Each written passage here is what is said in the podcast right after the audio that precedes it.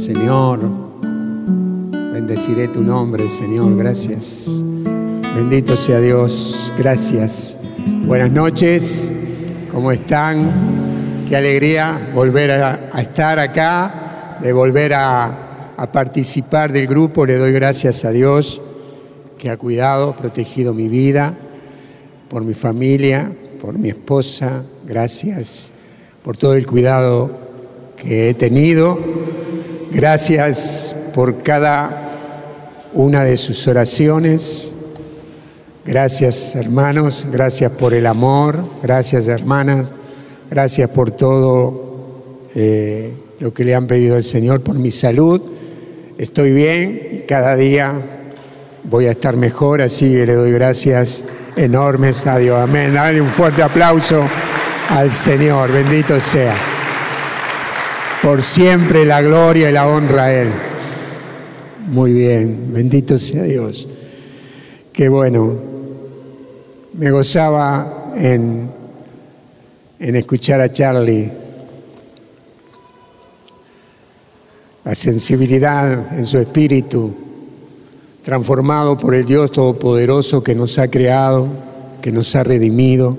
Como Dios va tocando nuestras vidas y nos va envolviendo en su amor y va haciendo cosas que después nos sorprendemos cuando vemos hermanos que comenzaron eh, a veces insensibles, como comencé yo, a veces este, con durezas porque vengo de vidas o de familias o de cosas, experiencias, y como Dios trata con nosotros y nos va ablandando, va tocando nuestras vidas y nuestros corazones.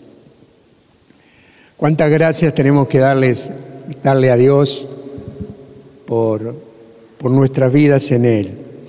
Y escuchaba a René también en la, en la, en la, en la oración y decía que bueno que nosotros podamos superarnos en adorar al Señor. Que este tiempo que comenzamos acá, cuando los chicos se ponen acá adelante, nosotros ya estemos dispuestos y que en el momento justo, en el horario que comienza, sin un minuto, sin un segundo de atraso, nosotros estemos todos no conversando con el hermano, distraídos por ahí, sino atentos, porque llega un momento clave, llega el momento de adorar al Dios que nos ha creado y que nos ha salvado. Entonces vamos comenzando, como decía René, queremos restaurar la adoración y que acá haya fuego, fuego santo, como hubo en el aposento alto donde adoraban y alababan al Señor con sus corazones rendidos a Dios. Y que nosotros también podamos hacer acá un lugar donde la gente que pase por la vereda diga, ¿qué pasa acá? acá hay algo, acá Dios está obrando en estos hermanos, Dios está obrando en estas personas, yo me voy a meter acá porque acá está la presencia de Dios. Porque como decía René, cuando adoramos al Señor, la presencia de Dios baja aquí a la tierra. Cuando adoramos de todo corazón al Señor, la presencia de Dios se hace en tu corazón, en tu vida, en tu familia y en y en este lugar y en esta comunidad. Por eso, este tiempo de adorar al Señor tiene que ser clave, tiene que ser un momento donde nos olvidamos del que tenemos al lado y solamente en la bendita presencia del Señor lo adoramos con todo nuestro ser. Dice el Salmo 34, bendeciré Bendeciré al Señor en todo tiempo, mi alabanza estará siempre en mi boca. Glorificaré, glorifiquen conmigo al Señor, alábenlo, eh, alaben su nombre, todos juntos busquen al Señor. Y Él me respondió y me libró de todos mis temores. Cuando adoramos al Señor todos juntos, todos los temores, todas las inseguridades, todo lo que nos está sucediendo se va acomodando y, Él nos empieza a librar y empieza a haber un gozo, un gozo en nuestros corazones. Yo sé que cada uno de ustedes, hermanos, ha sentido en un momento de la adoración, acá, o en un retiro, o en un encuentro, o en tu casa, has sentido ese encuentro que viene por una adoración genuina a Dios, tú has sentido que, que tu corazón empieza a estar sensible porque has abierto tu corazón al Señor y el Señor ha entrado en él. Y Él es el que está orando y se comunica contigo y tenés intimidad con Él. Y eso, eso, ¿verdad? Díganme que sí, por favor, eso es inolvidable, ¿verdad? Eh, ¿Cómo? Amén, sí, amén, ¿verdad? Porque si no, todavía no has sentido eso que se siente en una adoración genuina, donde tu corazón se quebranta, donde tus rodillas parece que tienen un imán y se quieren clavar en el piso, porque el Señor ha tocado profundamente tu corazón. Inigualable, inigualable, esa es la presencia del Señor. Ahora, ¿qué pasa cuando, cuando no, no lo haces? Esto te parece raro, como cuando yo entré primeramente, por primera vez eh, al templo y estaba la renovación carismática y yo veía a un joven que estaba con sus manos levantadas al Señor, completamente entregado y adorando al Señor con todo su corazón, con todo su ser. Y yo lo quedé mirando y me asombraba, me parecía raro. ¿Por qué? Porque yo no había tenido esa experiencia. No había tenido esa experiencia de adorar con todo tu ser la bendita persona del Señor Jesús. Entonces, lógico que te parezca raro, porque no, no estás acostumbrado. Pero cuando a la mañana vos te levantás y lo primero que, que haces cuando abrís tus ojos y ves que el Señor te ha regalado un nuevo día y le decís, gracias Señor, gracias. Y te levantás y empezás a caminar y vas al baño a higienizarte y todo, y vas diciendo, bendito Señor, bendeciré, te bendeciré en todo tiempo, te bendeciré en todo momento. Tú eres mi Dios, tú eres mi amado, tú eres mi rey y vas comenzando el día y seguís alabando y te encontrás con Él en un momento donde no solamente lo adorás, sino orás y abrís tu corazón y tenés comunión con Él y le das gracias por cada detalle de tu vida. Y eso empieza a cambiar tu vida cuando eso sucede. En esa alabanza también te salen palabras de amor hacia el Señor. Eres hermoso, Señor. Eres más dulce que la miel. Eres mi, aliado, eres mi restaurador. Quiero tocar tu manto, Señor. Quiero lavar tus pies. Quiero estar en comunión contigo. Quiero vivir un día unido a ti, en comunión contigo adorándote en todo momento. Porque sabes qué? Que a veces nosotros queremos el conocimiento intelectual del Señor y está bueno que conozcamos del Señor todo lo que podamos conocer. Es bueno que lo sirvamos acá en la música, en la bienvenida, en las ofrendas, en todo lo que hacemos como comunidad, en todas las tareas. Es bueno que sirvamos al Señor, ¿verdad? Cuando servimos al Señor estamos eh, haciendo crecer el reino de Dios y eso está bueno. Pero ¿sabes qué? ¿Qué es lo que hace la diferencia en vos y en mí? Es el encuentro personal, la experiencia personal de tener a Dios en medio de tu corazón. Eso es lo que hace la diferencia. Eso es lo que te hace que te levantes en la vida como un verdadero cristiano y que cuando las tormentas vengan sobre tu vida, vos estés parado firme, porque el que vive dentro de vos es el Señor de señores, es el Rey de reyes, es el Dios todopoderoso que nos ha redimido y que nos ha salvado. A Él sea la gloria, por siempre, por siempre. Ahí está la diferencia. Cuando tengo esa intimidad con Dios, mi vida cambia. La relación con mi familia cambia. Las personas cambian a nuestro alrededor. Porque en lo que, en lo que vos meditas y en lo que yo medito es lo que crece. ¿Y qué pasa? Empieza a crecer lo bueno.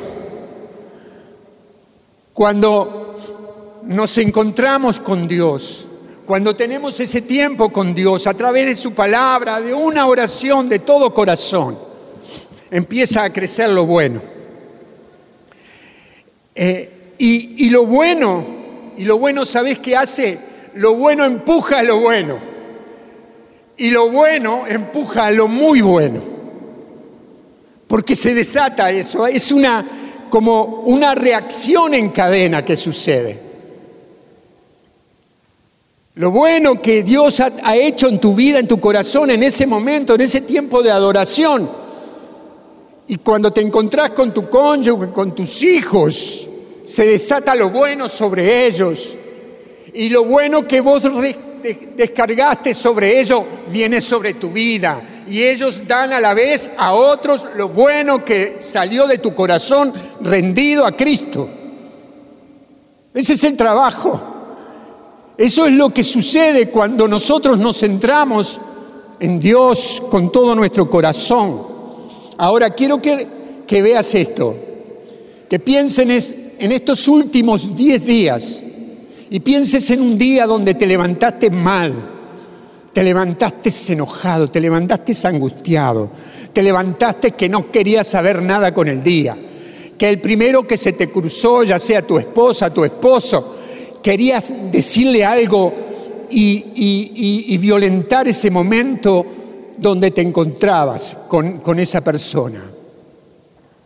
Porque sabes qué es lo que pasa, que lo que, que lo que crece, si es eso lo que creció en tu vida, lo, lo malo empuja a lo malo.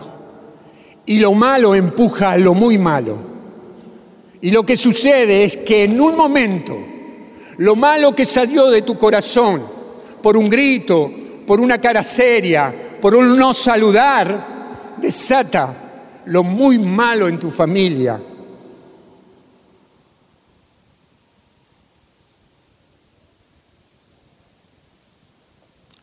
Pero pensar en las cosas buenas de Dios, pensar en lo que en lo que Dios nos dice desde la mañana, a través de su palabra y de un corazón rendido a Dios, desatará lo bueno.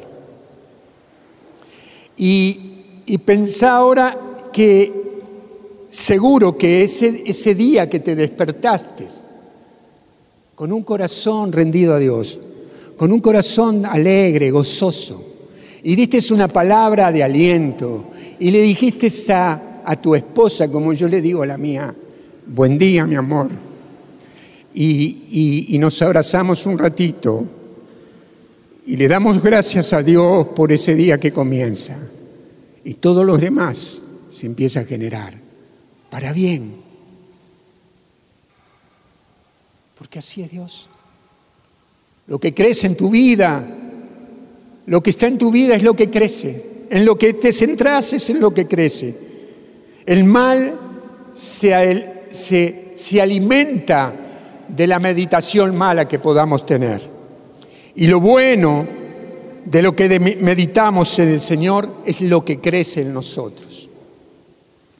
Meditar es atender, prestar atención, meditar. Atender lo malo, lo malo crece. Enojo, rencor, falta de perdón, tristeza, desánimo, y puedo seguir nombrando. Todo eso viene del mal, de lo que has, absorbido en los primeros momentos del día o lo que has pensado en algún momento del día, lo que meditaste, lo que le prestaste atención, eso es lo que crece. Pero cuando meditamos en Dios, Dios nos levanta, Dios nos da fuerza, porque tenemos, porque, porque la gracia de Dios nos da fuerzas nuevas, nos da alegría, nos da gozo, nos da esperanza, nos da mansedumbre, estamos tranquilos. ¿Por qué tenemos tantos problemas? Porque no meditamos en lo que Dios es y en lo que Dios nos dice. Miremos esto. Miremos en el libro de los Hechos. Tremendo. Siempre me conmovió. Siempre tocó mi corazón. La vida de Pablo y Silas, el momento de Pablo y Silas en un lugar en la cárcel, ellos estaban evangelizando. Ellos liberaron a una jovencita que estaba atrapado, atrapada por un espíritu de adivinación y fue liberada. Y por ese hecho fueron golpeados, maltratados y llevados a la cárcel puestos en una, capítulo 16, versículo 19, puestos en una cárcel, en, una, en una cárcel, en una celda interior, es decir, que en una celda interior era oscura, no había luz del día. Pero no solamente que los metieron en la cárcel, sino que los pusieron con cepos en sus pies. Tal vez no se podían mover medio metro. Tal vez Pablo y Silas no se podían tocar, no se podían dar la mano. Pero ellos estaban ahí en un momento que tal vez a muchos de nosotros nos hubiese quebrado físicamente, psíquicamente y, espiritualmente hubiésemos quebrado, hubiésemos empezado a gritar desesperados, nos hubiésemos descontrolado y estaríamos a los gritos pidiendo que nos sacaran de ese lugar. Pero Pablo y Sila meditaron en quién? En Cristo Jesús. Ellos meditaron en Jesús y en lo que conocían de Jesús. Y ese fue un momento clave porque los cimientos se empezaron a mover y las cadenas se cayeron y las puertas se rompieron. Y dice la palabra, cerca de la medianoche, Pablo y Silas oraban, cantaban las alabanzas de Dios, mientras los otros prisioneros lo escuchaban. Y de pronto la tierra comenzó a temblar tan violentamente que se conmovieron los cimientos de la cárcel, se abrieron y las cadenas de los prisioneros se soltaron. El carcelero se despertó sobresaltado y a la vez, y al ver abiertas las, las puertas de la prisión, desenvainó su espada con la intención de matarse creyendo que los prisioneros se habían escapado. Pero Pablo le gritó, no te hagas ningún mal, estamos todos aquí. Y el carcelero pidió una antorcha, entró precipitadamente en la celda y temblando se echó a los pies de Pablo y de Silas y luego los hizo salir y les preguntó, señores, ¿qué debo hacer para alcanzar la salvación? Y ellos le, respondieron, cree en el Señor Jesús y te salvarás tú y toda tu familia. Y enseguida le anunciaron la palabra del Señor y él, a él y a todos los de su casa. Y en esa misma hora de la noche, el carcelero los atendió, curó, curó sus llagas inmediatamente y después fue bautizado y junto con toda su familia. Luego los hizo subir a su casa y preparó la mesa para festejar con los suyos la alegría de haber creído en Dios. Tremendo. Lo bueno empujó a lo bueno y lo bueno empujó a lo muy bueno. La adoración quebrantó las cadenas que los tenían prisioneros y trajo las, las puertas al suelo. Fueron liberados, fueron liberados, se liberaron. Pero lo bueno de Pablo trajo lo bueno para que este hombre no se matara por la culpa que estaba teniendo. Es decir, que se fue desatando lo bueno sobre algo bueno que ellos hicieron, de adorar al Señor con todo su ser, con toda su vida, rendidos completamente a Dios, sin importarles sus llagas, sin importarles sus cadenas, sin importarles el frío y, y la dureza de esa cárcel. Adoraban al Señor con todo su ser. Y nos deja esta enseñanza. ¿En dónde te centrás cuando la vida te golpea?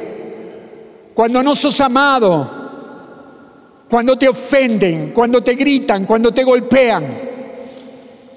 Porque estos dos santos se entregaron completamente a Dios y nos dejan una enseñanza de saber que cuando Estamos centrados en lo bueno. Lo bueno empuja lo bueno. Y lo bueno lo muy bueno. Por eso esta historia termina con una fiesta y con la entrega de la familia del carcelero entregándose completamente a Dios. Dale un fuerte aplauso al Señor porque creo que esto merece un aplauso fuerte, porque cuando vos y yo nos entregamos a Dios, hay fiesta, hay bendición, lo bueno empuja a lo bueno y lo bueno a lo muy bueno. Amén. Bendito sea Dios. Gracias, Señor. Gracias. En lo que pongo mi atención es lo que crece. ¿Cómo se movieron las cadenas? con adoración. Aquello en lo que meditas es lo que gana. Medito en Cristo, Cristo gana en mi vida. Medito en el mal, el mal, en el mal que me hicieron, gana el mal que me hicieron. ¿Cómo? Con más rencor, con más odio, con más falta de perdón, con más falta de paz. Ahora, lo bueno de todo esto es saber que Dios tiene preparado para nosotros la mesa. La mesa está servida para, para, que nosotros festejemos, así como Pablo y Silas y la familia del carcelero y el carcelero festejaron el haberse encontrado con Dios. Dios tiene también para nosotros preparada la mesa para festejar. Pero lo que lo que pensaba hoy, Dios me revelaba esto, ¿no? Que nosotros como cristianos estamos contentos porque Dios nos ha salvado, ¿verdad? Tenemos vida y vida eterna con Él. Él en la cruz pagó el precio. Dijo, a ver, pare, yo voy así. Y fue así. Y nosotros vamos a estar viviendo en esta semana que viene todo esto y no lo desaproveches. No pierdas un instante, no pierdas un momento de esta semana que viene porque es para que Dios meta la mano en tu corazón, en lo más profundo de nuestros corazones y acomode y nos dé fuerzas nuevas y nos haga ver todo lo que Dios ha hecho por nosotros. Pero pensaba esto, que solamente por eso no, debemos, solamente por eso no es suficiente porque Dios quiere que sepas que tu vida con Dios puede estar repleta de nuevas experiencias. Esto es lo que tenemos que saber, porque a veces somos del tercer día, somos católicos, tenemos la comunidad, las cosas marchan más o menos bien y nos estancamos y nos quedamos ahí y empezamos a a recibir las cosas del mundo. Mal carácter, podemos engañar a alguien, total, nadie me vio. Y el enemigo avanza. Y empezamos a tener pensamientos y miradas que no son las que Dios quiere. Pero estamos salvados. Él pagó el precio en la cruz por nosotros. Pero ¿saben qué? Que Dios tiene, tiene lugares para que nosotros disfrutemos. Y no solamente la salvación, podemos disfrutar de la, de la plenitud de lo que Dios nos ha dado mediante el Espíritu Santo. Hablábamos con René hace un ratito y ella me decía, yo tengo que hacer caso al Espíritu Santo. Pero lógico, recién te das cuenta. Porque yo me doy cuenta que el Espíritu Santo me habló y yo no hice lo que el Espíritu Santo me habló. Porque cuando el Espíritu Santo te habla y vos decís, yo no puedo ir por acá, no vayas. Y Dios quiere que sepamos que podemos alcanzar las cosas más grandes y tener una vida mucho mejor de la que tenemos cuando empezamos a obedecer al Espíritu Santo y cuando empezamos a meditar en lo que Dios nos dice. Al capacitarnos con su fortaleza y con su poder, el Espíritu Santo obra en nosotros y su plan es llevarnos a niveles nuevos, niveles emocionantes, niveles de, esplendor, de esperanza, de amor.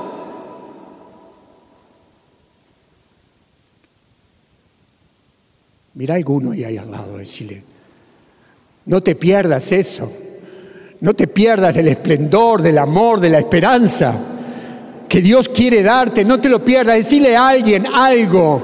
Hermanos, tenemos que acostumbrarnos a movernos como pueblo de Dios Dios nos ha dado fuerzas nuevas. Nosotros tenemos que estar activados, no adormecidos. Adormecidos el enemigo nos come. Movernos en el espíritu, sacudirnos, alentarnos. Porque como decía René, lo que viene es grande, pero lo tenemos que tomar y para tomarlo tenemos que estar ágiles en el espíritu, porque si no nos dormimos. Y camarón que se duerme se lo lleva a la correntada, decíamos antes, ¿no? Un viejo dicho. Pero ¿es así o no? Cuando te adormeces, te morís en el espíritu. Entonces, sos sal de la tierra Sos lámpara que ilumina el mundo que está en tinieblas. Sos el río fresco del agua. Eh, sos el río del agua fresca para el sediento que tiene sed. Sos eso, hermano. Sos eso, hermana. Sos eso. Decile a alguien, sos eso. Sos lo que dijo José. Dale, decile, decile.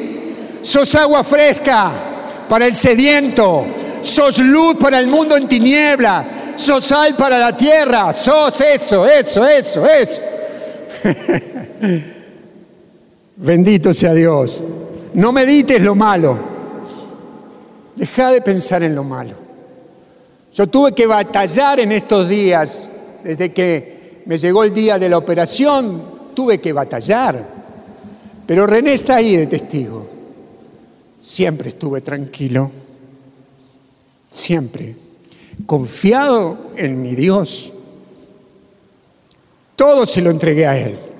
Mis pensamientos estaban puestos en Él, no en los malos pensamientos que el enemigo me podría haber mandado, en Él.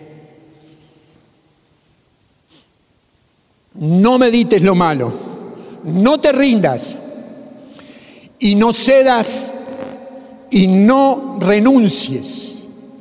Puede ser que estés en el desierto, puede ser que estés en el desierto, puede ser que estés deshidratado, puede ser, pero Dios tiene una tierra que emana leche y miel. Y es para vos, hermano, y es para mí. Es para vos la leche que emana, la, tierra que emana leche y miel, es para vos, es para mí, Dios lo ha prometido. Vamos por ellas, hermanos, vamos por ellas. No nos quedemos. Mire, me encanta porque buscaba eh, buscaba a David y David, si hay alguien que meditaba, uno lee los salmos y se encuentra con los salmos de David, lo que él escribió, con qué corazón rendido a, Dios, con qué amor a Dios. Y en el Salmo 119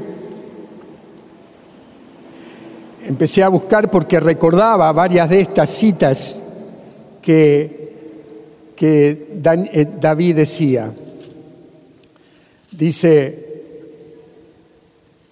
en el versículo 15, dice, en el 14, perdón, me alegro de cumplir tus prescripciones más que de todas las riquezas. Meditaré tus leyes y tendré en cuenta tus caminos. Mi alegría está en tus preceptos. No me olvidaré de tu palabra. Versículo 48.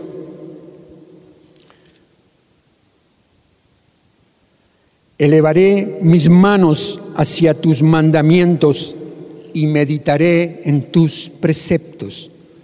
77. Que llegue hasta mí tu compasión y viviré, porque tu ley es toda mi alegría.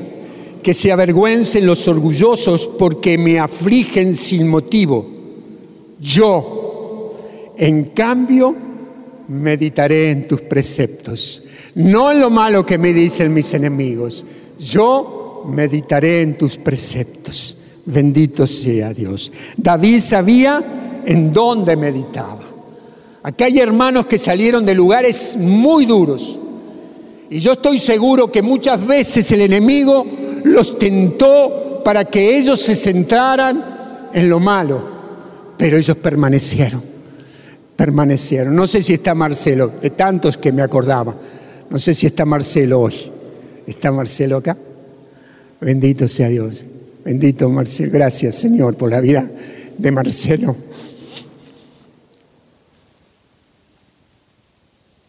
Dios me hacía acordar de uno de tantos hermanos que se mantuvieron, que se mantuvieron. La lucha no fue fácil, pero se mantuvieron firmes, pensando en lo que Dios tenía preparado por eso, pensando en la tierra que emana leche y miel, y hacia allí han llegado. Bendito sea Dios. Vamos. Y yo creo que puede ser que te equivoques. ¿Quién no se ha equivocado? ¿Verdad? Estoy en la lista también. Estoy en la lista de los que nos hemos equivocado, que caímos en una serie de pecados. El hijo pródigo cayó el hijo pródigo cayó. El enemigo lo tentó, lo sacó del lugar de la bendición, del lugar donde era próspero, donde era amado, donde era querido, donde era respetado, donde era valorado. Y lo sacó y lo llevó hasta un lugar donde comía la comida de los cerdos. A ese lugar llegó a ese lugar de, debilidad, perdiendo todo lo que tenía, todos sus valores, todas las riquezas que le había traído de la casa del Padre por recibir la herencia anticipadamente. Pero hubo el momento, dice el versículo 14 en el capítulo 15 de Lucas, ya había gastado todo cuando sobrevino mucha miseria en aquel país y comenzó a sufrir privaciones. Y entonces se puso al servicio de, uno de los habitantes de la región que lo envió a su campo para cuidar cerdos. Él hubiese deseado calmar su hambre con las bellotas que comían los cerdos, pero nadie se las daba. Y acá hay un, algo clave.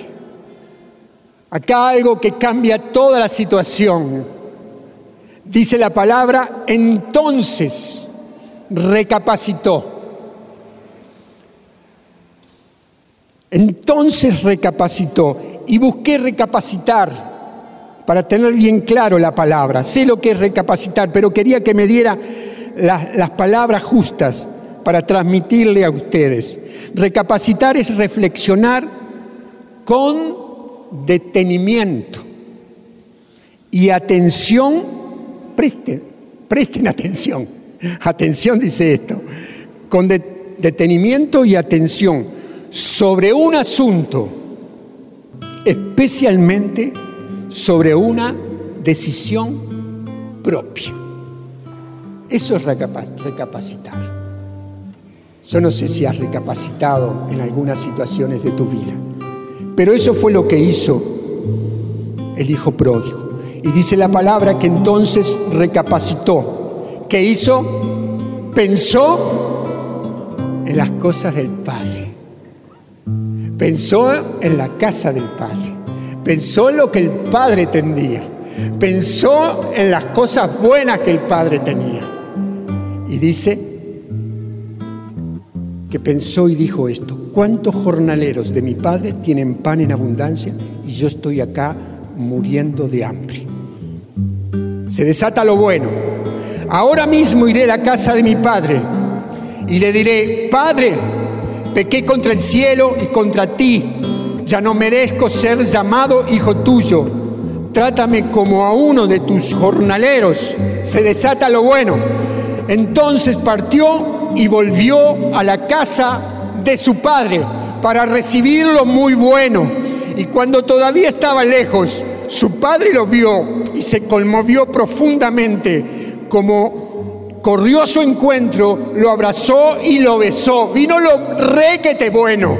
Y dice que el joven le dijo, Padre, pequé contra él, cielo y contra ti, no merezco ser llamado hijo tuyo. Pero el Padre trajo lo bueno, lo muy bueno, y dijo, el Padre dijo a sus servidores, traigan enseguida la mejor ropa y vístanlo, porque pónganle en un anillo en el dedo y sandalias en los pies y traigan el ternero engordado y mátenlo. Comamos y festejemos, porque mi hijo estaba muerto y ha vuelto a la vida. Estaba perdido y fue encontrado. Y comenzó la fiesta. comenzó lo más bueno, porque cuando tu vida se centra y meditas en las cosas de Dios, todo lo bueno empieza a suceder. Tu esperanza empieza a florecer y a tomar fuerzas tu físico, tu cuerpo, tu mente se agiliza porque estás pensando y meditando en lo bueno que Dios tiene para vos. Ahora, ¿qué, qué significado este, no? Porque estos dos hechos, tanto el de Pablo y Sila como el del hijo pródigo, terminan con fiesta. cuando vos y yo nos centramos en Cristo Jesús con todo nuestro ser, con toda nuestra vida, vamos a terminar con fiesta. Vamos a terminar con fiesta. No solos, en familia. En familia. Con nuestros hijos nuestros nietos, con la comunidad. ¿En qué vas a meditar? Porque en lo que medites eso es lo que va a crecer. Si esta noche, después de haber recibido la palabra de Dios, te, te acostás meditando en lo malo que te pueda estar sucediendo, no entendiste esto. Es una lástima, no entendiste. tenemos que centrarnos. Bendito sea Dios. Pongámonos de pie, por favor. Señor, tú eres Dios, soberano. A ti te damos la gloria y la honra. Ti te damos la gloria y la honra. Si negocias con el enemigo, Él cada vez te va a pedir más. Si, te centras en Cristo, Él cada vez te va a levantar más. Levanta tus manos al cielo. Bendito Dios, gracias te damos. Declaramos en esta noche que dejamos todo pensamiento de tristeza y de abatimiento y nos centramos en tu bendita persona. Te adoramos, te damos gloria de todo corazón, decirle, te honro mi Señor, te amo, eres bello, eres bueno, eres más dulce que la miel. A ti sea la gloria por siempre.